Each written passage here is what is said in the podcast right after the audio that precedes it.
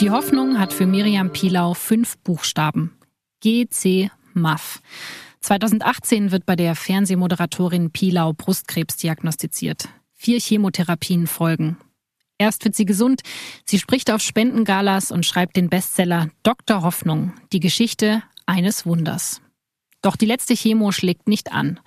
Pilau beendet sie, ernährt sich gesund, meditiert viel und setzt schließlich auf das Mittel GC-MAF. Das wird mir die finale Heilung bringen, so schreibt es Pilau 2016 in einer Mail an enge Freunde. Hinter dem Kürzel verbirgt sich ein Stoff, der im Internet als Wundermittel gegen Krebs beworben wird. Der Stoff wird aus Blutplasma gewonnen. Er soll das Immunsystem stärken und bösartige Krebszellen bekämpfen. Kritiker bezweifeln die Studien. In Deutschland ist GCMAF nicht zugelassen. Immunobiotech, einer der größten Anbieter des Mittels, gibt an, mehr als 10.000 Kunden mit GCMAF beliefert zu haben, obwohl die Firma keine Erlaubnis hatte, es zu vertreiben.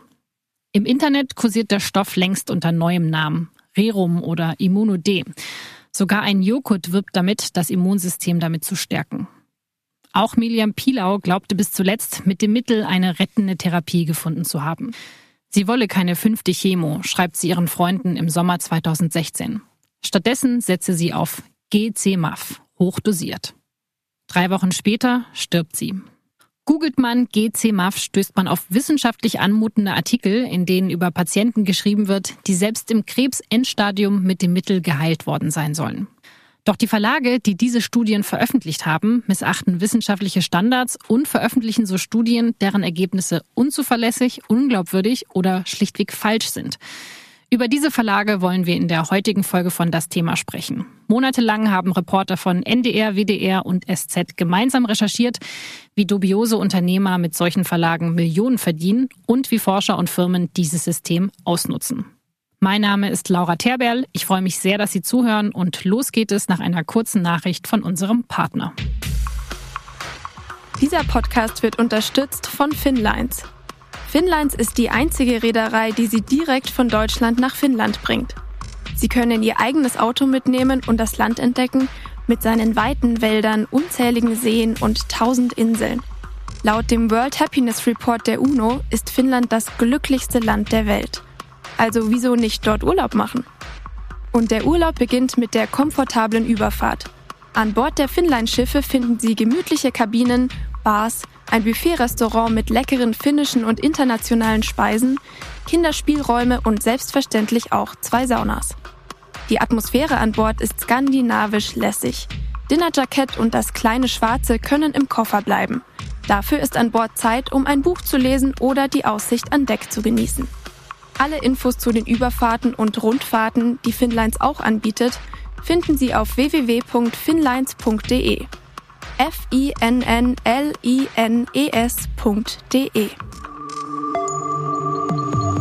Das Thema.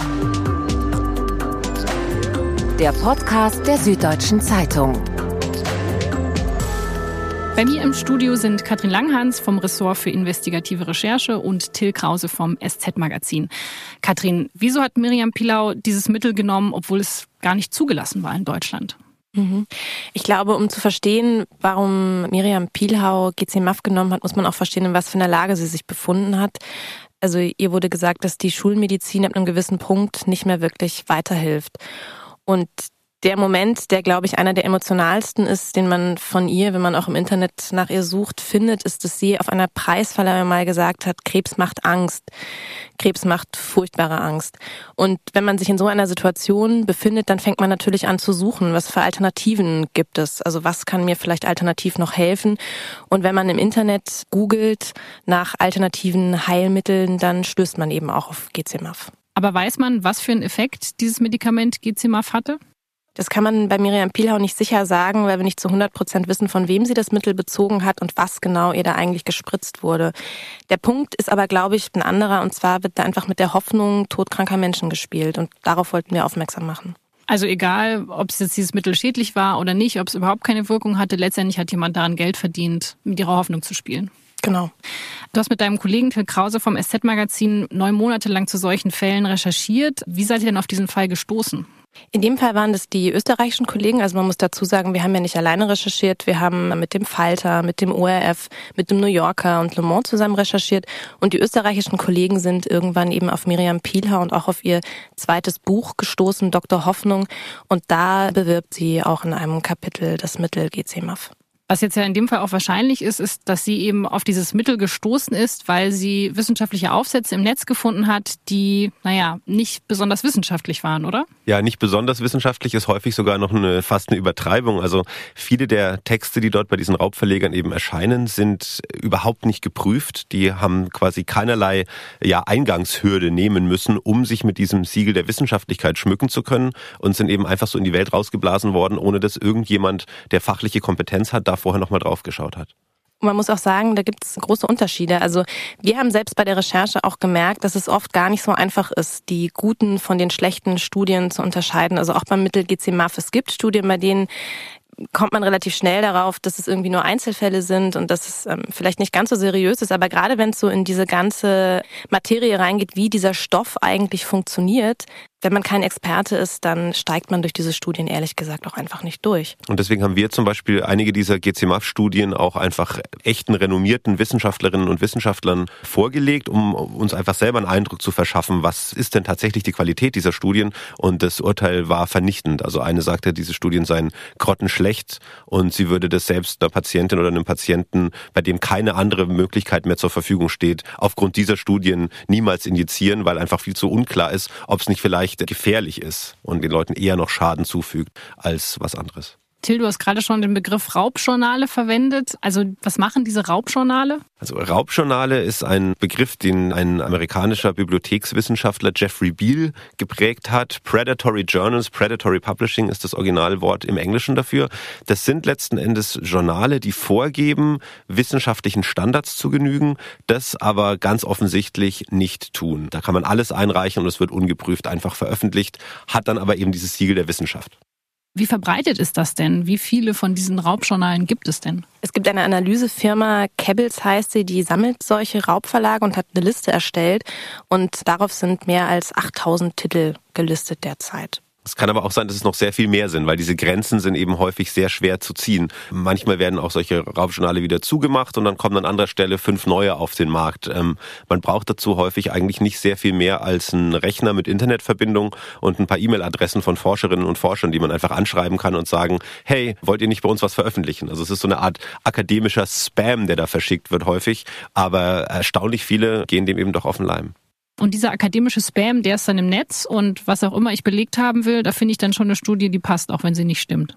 Genau, also das ist häufig ja eine beliebte Strategie von Leuten, die eine bestimmte Agenda verfolgen. Seien es jetzt bestimmte Konzerne, die Tabakindustrie hat das beispielsweise in der Vergangenheit recht häufig so gemacht, dass man quasi einfach die wissenschaftliche Erkenntnis verwässert, indem man sagt, ja, das kann gut sein, dass es hier sehr viele renommierte Studien gibt, die eben sagen, Passivrauchen ist schädlich. Wir hingegen haben aber auch sehr viele Studien, die eben sagen, das ist nicht der Fall.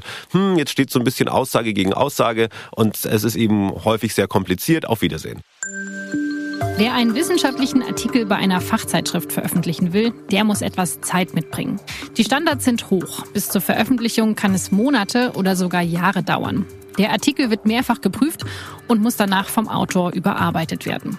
Erscheinen darf nur, was neu ist, was die Forschung voranbringt und was andere Wissenschaftler geprüft haben. Peer Review heißt diese Begutachtung durch Fachkollegen. Trotzdem passieren manchmal Fehler. Das System ist nicht perfekt, aber die Methode gilt bis heute als Goldstandard der wissenschaftlichen Qualitätskontrolle. Solche Veröffentlichungen sind für Wissenschaftler enorm wichtig. Entsprechend hoch ist der Druck. Nur wer regelmäßig veröffentlicht, kommt in seiner Karriere voran. Eine alte Faustregel besagt, zwei englische und zwei deutsche Veröffentlichungen pro Jahr. Bei vielen prestigeträchtigen wissenschaftlichen Journals ist die Veröffentlichung kostenlos. Die Zeitschriften finanzieren sich, indem sie sehr teure Abonnements anbieten. Diese Abos werden dann von den Universitäten gekauft, damit die Mitarbeiter und die Studierenden Zugang zum jeweils aktuellen Stand der Forschung bekommen. Das heißt, nur die Universitäten, die sich das Abo der Fachzeitschrift leisten können oder leisten wollen, die bekommen auch Zugang zum Inhalt. Open Access ist der Gegenentwurf zu diesem Modell. Bei Open Access zahlen Forscher eine Gebühr, damit ihre Texte geprüft und veröffentlicht werden. Danach sind sie kostenlos im Netz für alle zugänglich. Eigentlich ist das eine gute Idee, aber natürlich nur, wenn die Artikel bei Open Access Magazinen genauso gründlich geprüft werden. Genau das wurde im Rahmen dieser Recherche getestet. Die Journalisten haben einen Artikel bei einem Open Access Magazin eingereicht, aber natürlich nicht als Mitarbeiter des SZ Magazins, sondern als Richard Funden. Abkürzung erfunden. Till, ihr habt dieses Prinzip der Raubverlage auch selber getestet und habt Artikel eingereicht. Worum ging es in eurem Fachartikel? Also wir haben einen Artikel eingereicht bei einem Journal, das nennt sich Journal of Integrative Oncology, also ein krebsmedizinisches Journal.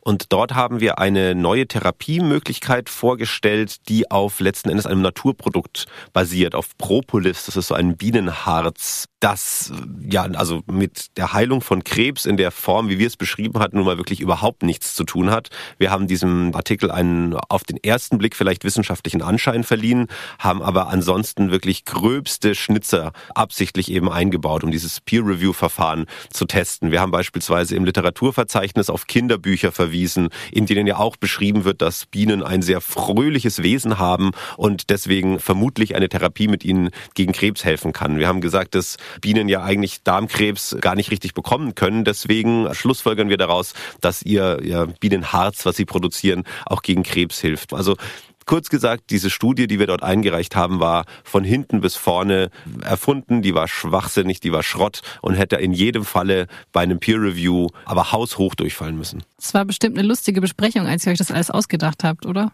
In dem Moment war es einerseits lustig, aber es hat natürlich einen ernsten Hintergrund, weil wir wollten natürlich die Hürden relativ niedrig machen, dass man diese Studie wirklich sehr schnell als Quatsch auch erkennen kann. Also wir haben zwar einerseits gelacht, als wir es gemacht haben, aber bei uns ist dann auch äh, das Lachen relativ schnell im Halse stecken geblieben, als dann diese Studie tatsächlich nämlich sehr schnell auch eingereicht und dann auch veröffentlicht wurde. Also ihr habt die Studie eingereicht und die wurde auch veröffentlicht. Ja, innerhalb weniger Tage. Also wir haben die eingereicht bei diesem Journal of Integrative Oncology, was von dem Verlag Omics herausgegeben wird. Das ist ein Verlag, der in Indien sitzt und der sehr, sehr, sehr umstritten ist und als Raubverlag gilt. Dort haben wir es eingereicht und haben nach wenigen Tagen eine Mail bekommen, dass es noch ein paar Verbesserungswünsche gab, die aber wirklich komplett oberflächlich waren. Also das hatte mit einer Prüfung des Inhalts hatten diese Änderungswünsche nichts zu tun. Da ging es um minimale formale Korrekturen. Beispielsweise war bei einem Diagramm was letzten Endes drei mehr oder weniger gleich große Kreise einfach nur gezeigt hat. Wurde gefragt, wofür steht denn da diese Abkürzung beispielsweise? Da haben wir einfach irgendwas geschrieben, ja, Signal Transfer mm, Induction. Ach so, ja, gut, dann ist das in Ordnung. Und das hat dann diesem Journal gereicht und damit war die Studie dann innerhalb weniger Tage veröffentlicht. Also mit Peer Review hatte das nicht mehr so besonders viel zu tun. Wie seid ihr denn auf dieses Journal und auf diesen Verlag gekommen? Also Omix, dieser große Verlag in Indien, gilt als einer der Hauptraubverlage weltweit. Wir haben natürlich recherchiert auf verschiedenen Listen, wo geführt wird, welche Verlage sind in dem Verdacht, und Raubverleger zu sein. Und bei Omix war der Fall auch dadurch nochmal besonders klar, dass in den USA ein Verfahren gegen diesen Verlag läuft von der Handelsaufsichtsbehörde FTC. Also gegen diesen Verlag gab es schon einen großen Anfangsverdacht und dann haben wir eben durch die Einreichung dieses Textes und auch noch weiterer Studien bei äh, solchen Verlagen dann eben mal versucht, dieses Prinzip mal zu testen. Und ja, erschreckenderweise ging das sehr häufig ohne Kritik einfach problemlos durch. Was wissen wir denn über diesen Verlag Omix? Also dieser Verlag Omix sitzt in Hyderabad, Indien, in so einem Industriegebiet und hat dort auch durchaus Mitarbeiter, die, so vermuten wir zumindest, hauptsächlich damit beschäftigt sind, Autorinnen und Autoren anzuwerben, dafür dort Studien einzureichen. Was wir wissen aus den Prozessunterlagen gegen Omix, ist, dass dieser Verlag relativ viel Geld verdient. Also da ist davon die Rede, dass der in den letzten Jahren über 50 Millionen Euro Umsatz gemacht hat, der sich eben allein dadurch zusammensetzt, dass Menschen dort Studien einreichen und diese Publikationsgebühren bezahlen, die bis zu 2000 Euro betragen können und ja, letzten Endes für nichts und wieder nichts. Und der Chef Gedela wirbt auch immer damit, mit dieser guten Idee des Open Access. Und tatsächlich ist Open Access an sich auch eine wirklich gute Idee. Also zu sagen, Wissen muss frei verfügbar sein. Aber er ist eben das beste Beispiel dafür, wie man diesen Markt auch einfach schamlos ausnutzen kann. Das scheint ja ein sehr gutes Geschäft zu sein. Ist jetzt Omix einfach ein Einzelfall, ein Betrüger, den es gibt, oder seid ihr noch auf weitere Raubverleger gestoßen, eure Recherche? Wir haben uns die fünf wichtigsten oder für uns relevantesten Verlage angeschaut und da sind wir so vorgegangen, dass wir erstmal geguckt haben, welche Verlage stehen überhaupt auf Listen. Dann haben wir mit Experten gesprochen und geschaut, welche dieser Verlage haben denn auch für Deutschland eine Relevanz. Und dann haben wir geguckt, welche dieser Verlage sind denn wirklich groß, also publizieren auch tatsächlich deutsche Wissenschaftler. Dafür haben wir uns äh, systematisch dann von diesen Seiten äh, die PDFs runtergezogen, um mal so einen Eindruck dafür zu bekommen, wie viele Wissenschaftler, Professoren, aber auch Uni-Mitarbeiter sind denn da eigentlich betroffen. Und da haben wir eben die fünf größten oder relevantesten Verlage ausgewertet. Sie hat bei allen fünf Verlagen Nonsenspaper eingereicht. Ja, das haben wir gemacht und die sind auch bei allen dieser großen fünf durchgegangen. Und zwar nicht nur diese Bienenharz-Studie, sondern auch andere Texte, die zum Teil sogar noch schwachsinniger waren. Wobei natürlich die Frage ist, was schwachsinniger ist als unsere Bienenharz-Studie. Aber die anderen Paper, die wir dort eingereicht haben, wurden teilweise von Zufallsgeneratoren einfach erstellt, die sinnlos Fachbegriffe aneinander reihen, die wirklich überhaupt keine Bedeutung mehr hatten. Aber diese gingen alle durch mit komplett ohne Kommentare oder wenn Kommentare, dann wieder nur völlige Petitessen wie das Literaturverzeichnis auf einer neuen Seite oder sowas. Viele von diesen Verlagen, die veröffentlichen ja nicht nur Publikationen, sondern sie veranstalten auch wissenschaftliche Konferenzen oder es sieht zumindest so aus. Ihr wart bei diesen Konferenzen dabei, Till, du in London, Katrin, du in Berlin. Wie laufen diese Konferenzen ab? Ja, das ist ziemlich absurd.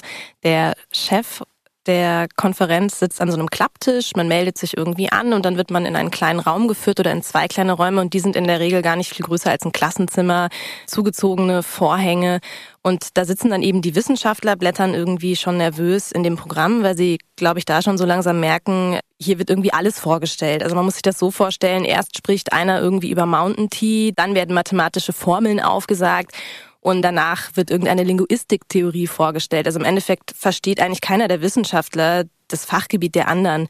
Und jeder dieser Leute glaubt, er sei auf einer anderen Konferenz. Also die Leute werden eingeladen auf die internationale Computerkonferenz für was weiß ich nicht was oder auf die internationale Konferenz für Bildung. Jeder glaubt also, er sei auf einer völlig anderen Konferenz und dann sitzen die eben alle in diesem Klassenzimmer und denen wird plötzlich klar, oh mein Gott, ich bin hier bei einer kompletten Schwachsinnsveranstaltung gelandet. Wir haben aber auch tatsächlich Fälle erlebt, bei denen den Leuten schon durchaus klar war, was da eigentlich gespielt wird. Also in London war beispielsweise jemand, der uns dann in der Kaffeepause auch recht freimütig erzählt hat, ja, ja, ich weiß schon, dass das hier Quatsch ist, aber hey, London ist doch eine schöne Stadt, meine Uni zahlt mir die Reise hierher. Also das war jemand, der ganz klar wusste, was da eigentlich gespielt wird. Und letzten Endes ja einfach Reisebudget seiner Uni und das sind ja ganz häufig Steuergelder und öffentliche Gelder halt einfach für eine private Urlaubsreise verplempert hat. Kathrin, du hast in Berlin auch mit einer Doktorandin gesprochen, die eigentlich schon, bevor sie losgefahren ist, wusste, dass es ein Fake ist. The conference is total fake. I mean, it's the waste of my time and money. Die Doktorandin hatte auch im Netz nach einer passenden Konferenz zu ihrem Forschungsgebiet gesucht und ist eben auf das WASIT-Event in Berlin gestoßen. Und vor der Anmeldung, das finde ich ganz interessant, hatte sie die Website sogar ihrem Professor gezeigt und der hat aber gesagt, ja, sieht doch alles gut aus, kannst du buchen.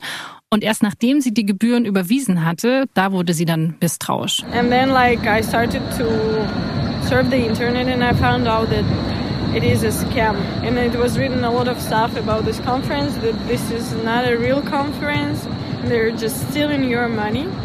Sie wusste also schon, dass das Ganze Betrug ist. Sie ist dann aber trotzdem hingefahren, weil sie eben Angst hatte, dass ihr Professor sauer werden könnte. He has already spent the money for my flight ticket, for the registration fee and everything. After that, I don't think our relationship would, would be very good with him and probably we won't work.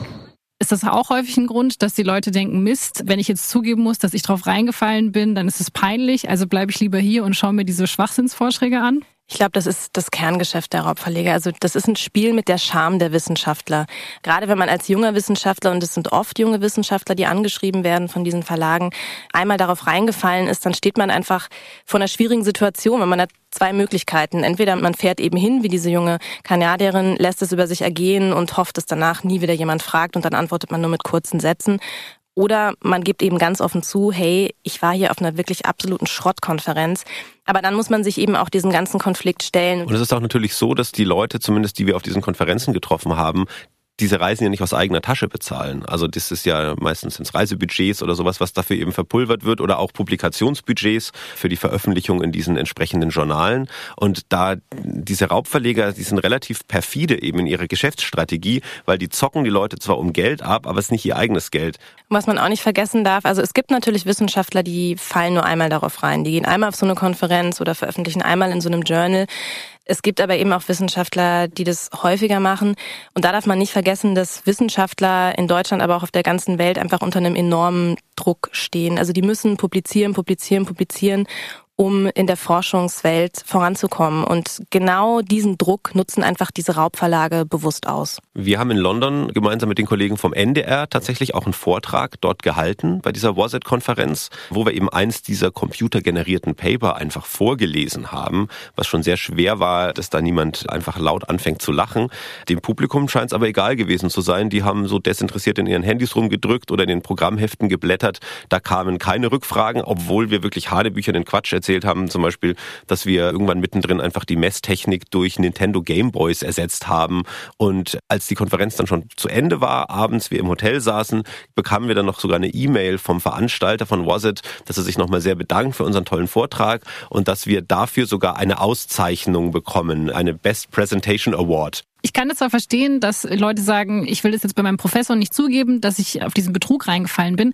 Aber was ist denn vor Ort mit dem Veranstalter? Also wenn ich merke, Mist, es ist ein Betrug und da steht immer noch der Typ vom Veranstalter vor der Tür, also wieso gibt es da keinen Aufstand der Wissenschaftler? Ich glaube tendenziell, der Wissenschaftler als solcher neigt jetzt nicht direkt zur Saalschlacht. Also ich glaube, die sind einfach relativ geduldig und im Zweifelsfall vielleicht eher etwas stiller. Also zumindest die, die wir auf diesen vielen Konferenzen erlebt haben, haben da nicht dagegen aufbegehrt. Und wenn man dann die diesen Veranstalter, der dort vorne sitzt, darauf anspricht, redet er sich auch selber raus. Und als wir ihn dann tatsächlich mit den Vorwürfen auch konfrontiert haben als Journalisten, hat er sich auch ausgeredet. Da warst du ja auch dabei, Katrin.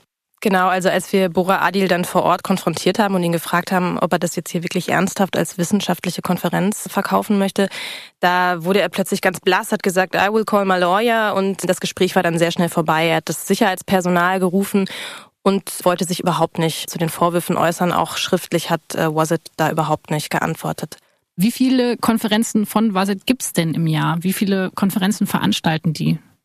Also wenn man sich die Website von Warzet anschaut, sieht's fast aus wie so ein Reisekatalog. Jede Woche ist da mindestens eine Konferenz und wir haben jetzt mal so hochgerechnet, dass allein bei dieser Konferenz in London, bei der wir waren, Warzet allein durch die Teilnahmegebühren so vermutlich um die 30.000 Euro eingenommen haben dürfte. Das ist ein Geschäft, was sich schon ziemlich rechnet.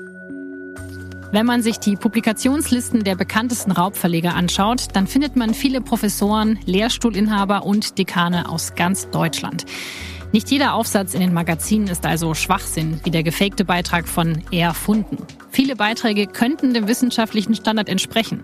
Aber weil die genaue Prüfung fehlt, lässt sich das oft nicht so genau erkennen. Das ist ungefähr so, als würde beim TÜV jedes Auto durchkommen, ohne die geringste Prüfung. Viele der Autos würden einwandfrei fahren. Es gäbe gar keine Probleme. Aber manche von ihnen, die hätten zum Beispiel einen defekten Scheibenwischer. Und einige hätten vielleicht gar keine Bremsen. Bei den Raubverlagen vermischen sich seriöse Aufsätze mit Publikationen, die nicht haltbar sind oder mit geringem Erkenntnisgewinn. Welchen wissenschaftlichen Beiträgen soll man also glauben und welchen nicht? Diese Raubverlage, die machen es ja auch einfacher, einem Produkt einen akademischen Anstrich zu verleihen, was Unternehmen auch für sich nutzen. Was für Beispiele habt ihr da gefunden? Wir haben zum Beispiel eine Studie gefunden von Bayer, wo eben gesagt wird, dass Aspirin plus C besser gegen Erkältung hilft in der Überschrift und wenn ich jetzt quasi danach Google im Supermarkt stehe, dann finde ich das und denke mir so, ach super, Aspirin plus C hilft. Der Punkt ist aber, dass in dieser Studie verglichen wurde, wie Aspirin plus C im Vergleich von einem Brausewasser funktioniert und dass dann die Wirkung von einem Stoff wie Aspirin eben äh, besser ist, als wenn ich Brausewasser schlucke. Das ist keine große Überraschung. So eine Studie hätte es auch in ein ganz normales Journal, Experten zufolge, gar nicht geschafft und Bayer sagt daraufhin, na ja, schwarze Schafe gibt es überall und unsere Wissenschaftler sind dafür verantwortlich, wo sie einreichen. Aber das Ziel ist eben zu platzieren, Aspirin plus C ist besser als normales Aspirin, obwohl es da vielleicht gar keinen Unterschied gibt. Genau, die Stiftung Warentest hat sich mal angeschaut, wie die Wirkungsweise eben bei Fieber und Schmerzen ist, also von Aspirin im Vergleich zu Aspirin plus C und die kommen eben zu dem Schluss, dass ein Mehrwert nicht bewiesen ist, aber das Mittel wird im Handel fast doppelt so teuer verkauft. Und es ist ja so, dass Dinge, die in wissenschaftlichen Journalen veröffentlicht werden, häufig dann eben auch Einzug finden in Entscheidungsprozesse von Politikern und in genau Produktwerbungen. Also große Firmen drucken ja dann gern so Hochglanzbroschüren, in denen sie eben auf aktuelle Forschung aus ihren eigenen Reihen hinweist.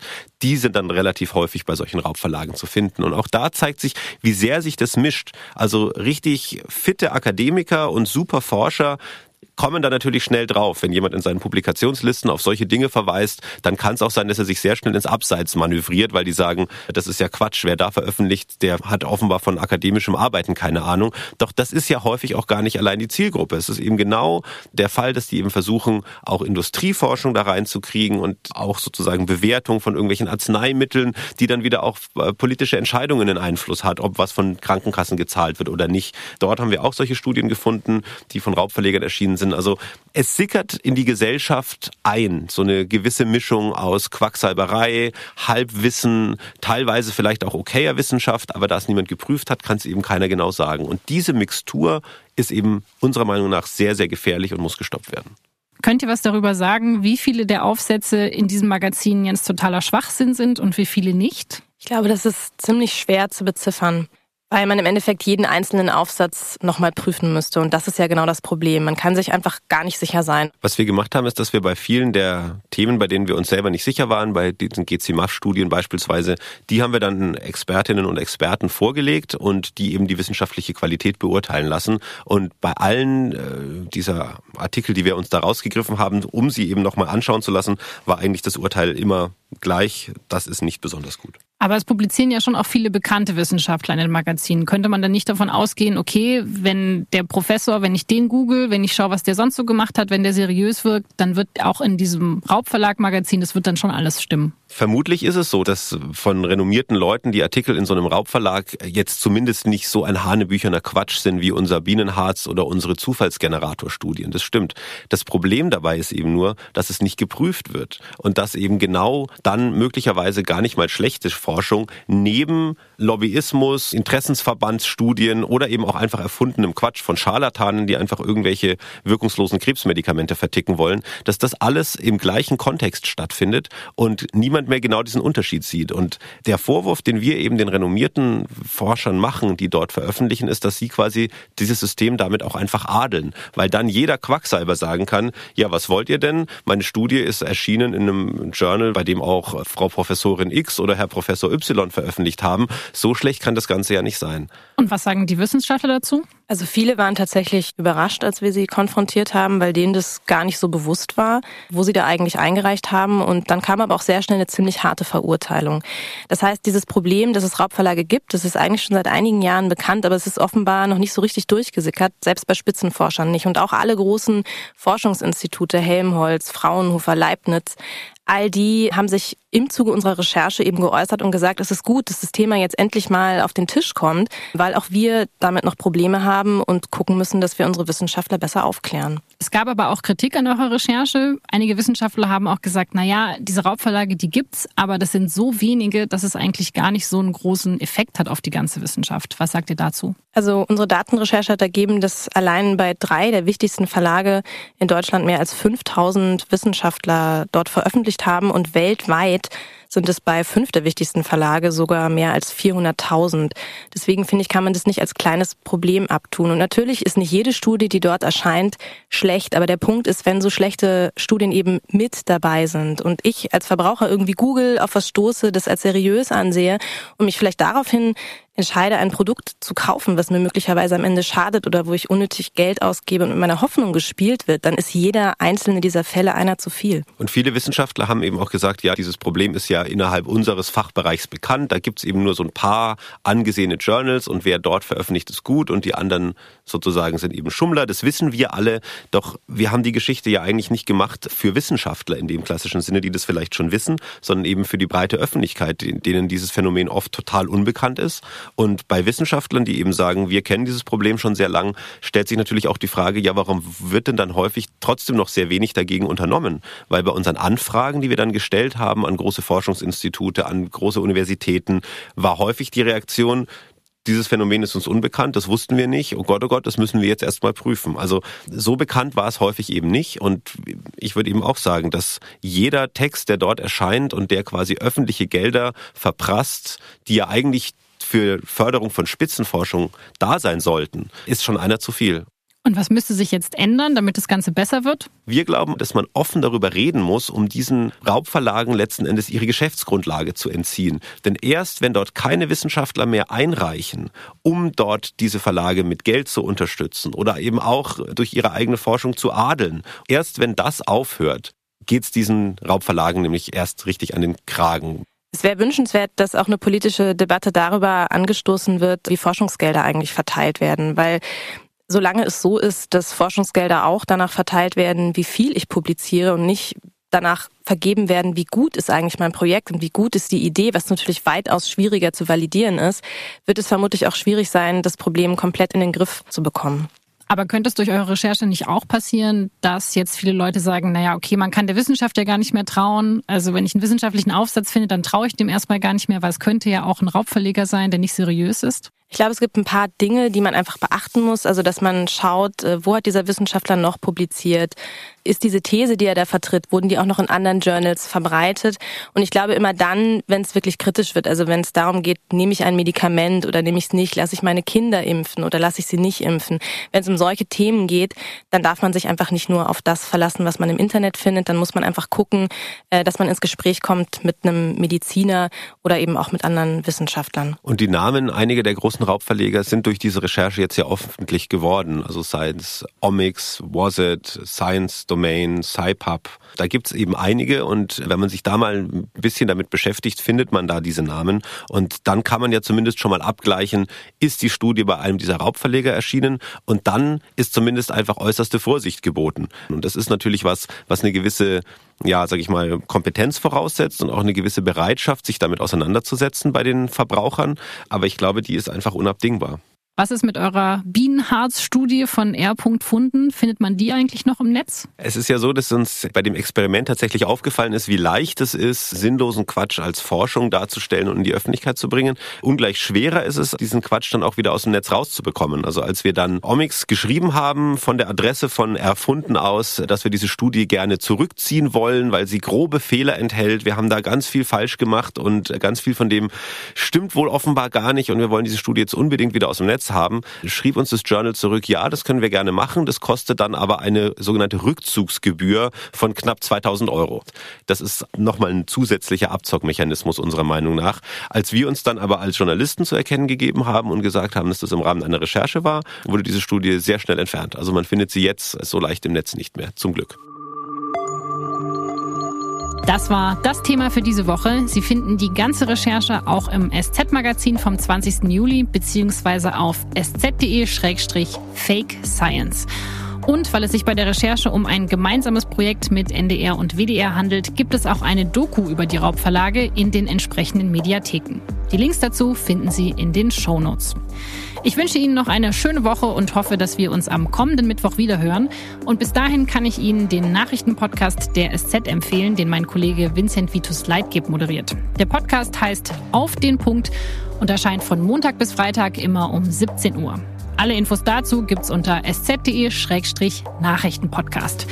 Und egal, um welchen Podcast es geht, ich freue mich immer über Ihre Hörermails. Wenn Sie also Themenwünsche, Feedback oder Verbesserungsvorschläge für uns haben, dann schreiben Sie mir gerne eine Mail an podcast.sz.de oder kommentieren und bewerten Sie diesen Podcast auf iTunes. Ich sage ganz herzlichen Dank fürs Zuhören. Bis nächste Woche.